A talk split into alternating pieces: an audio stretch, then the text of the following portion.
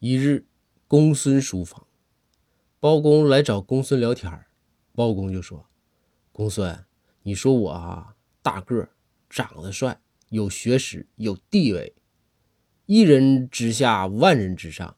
你说就我这个人生，你说还差啥呀？”公孙就说：“大人，我这旁边吧有个箱子，我书房里的书，你挑一些放到箱子里。”包公一听，这有深意呀，于是挑了一些书放进了箱子。放一半的时候，就问公孙：“你这意思是不是暗示我，就说即使是这样的我哈，还需要多读书？”公孙头也没抬，说道：“装，继续装。”